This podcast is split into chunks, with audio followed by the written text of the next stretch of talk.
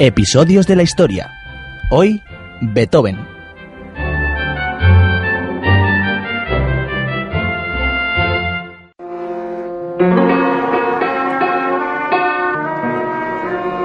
Viena, Imperio Austríaco, año 1800. Buenos días chicos, soy Ludwig van Beethoven, profesor sustituto y hoy vamos a aprender a componer una sinfonía. Pero, profesor, todavía no hemos terminado el tema 2 de solfeo. Nein, ¿un sorteo? ¿Y para qué quiere usted un sorteo? ¿List? Los juegos de azar los carga el diablo. No, señor, le he dicho que no hemos hecho nada de solfeo. Por favor, señor, ¿y qué culpa tengo yo de que usted sea feo?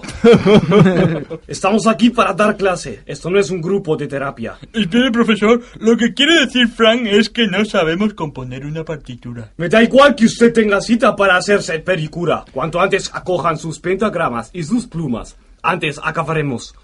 Disculpe, profesor. Se me ha agotado la tinta. ¿Podría rellenarme el tintero? Con mucho gusto, Cal. Ahora mismo le acerco el pimentero, aunque no sé muy bien para qué lo quiere usted ahora. Nein, vamos nuevo a empezar, que se nos hace tarde. El arte de componer no es nada fácil, nace de uno mismo. Hay muchos autores que dicen que hay que tener un motivo o una razón. que está todo con una tapia. cantando. Dicen que es el mejor Muchos profesor de música se de toda Europa, incluso que ha superado a Mozart. Que sí, que sí. Que este tipo ha compuesto hasta ocho sinfonías, infinidad de sonatas y hasta la música de las cajas de muñecas. Por ¿Cómo se ejemplo, llama? La vagata para piano para Elisa. Por favor, alumnos, quieren prestar atención. Soy un buenazo, pero no estoy sordo.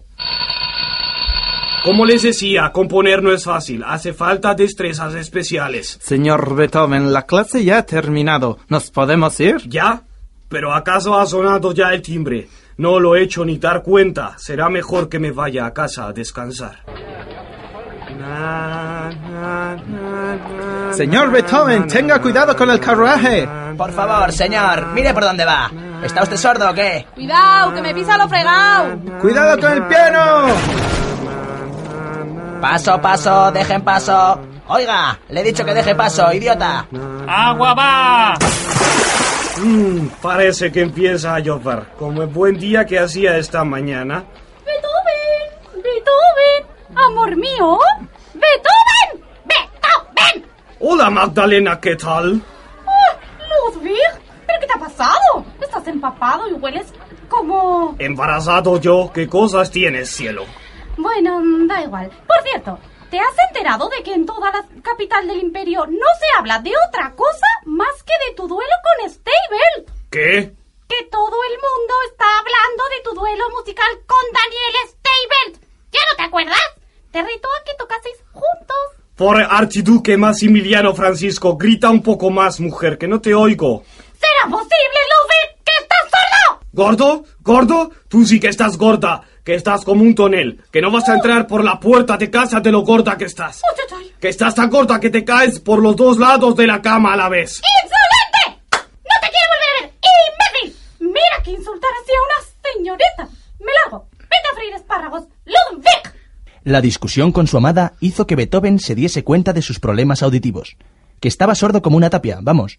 Así, el célebre compositor salió en la búsqueda de la mejor tecnología austríaca en materia de sonotones.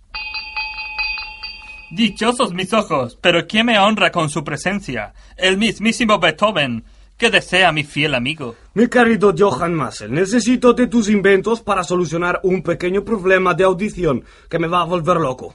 A ver, cuéntame, Ludwig. Soy todo oídos. Muy gracioso. Nein, en serio, ayúdame que no oigo ni tres en un burro. Llegas justo a tiempo, amigo, porque acabo de diseñar unos audífonos súper discretos que apenas se ven. De hecho, se los voy a vender a un amigo que ha abierto una tienda nueva en Plaza. Se llama Gaes. Igual has oído hablar de ella. Y dale con la gracieta de si oigo o dejo de oír. Nein, nein, nein. Y a mí las GAE me da igual. Que los clásicos como yo no cobramos por los derechos de autor. Pero bueno, enséñame los audífonos. A ver, los tengo por aquí. Em, no, no, esto no es. em, a ver, esto de aquí tampoco es esto. No, no, no, ¿dónde estarán? Aquí. Ah, mira, mira, mira, aquí están. Por favor, Marcel, qué cosa tan horrible.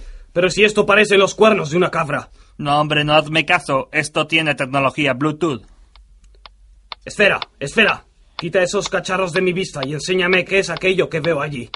Ah, eso, eso es una tontería. Sirve para marcar el ritmo de la música. Le he llamado metrónomo. ¡Oye! Sí, sí, sí, yo oigo. El que no oye eres tú. bueno, basta ya. Me interesa tu metrónomo. Te lo compro. Me va a venir de perlas para componer mi novena sinfonía.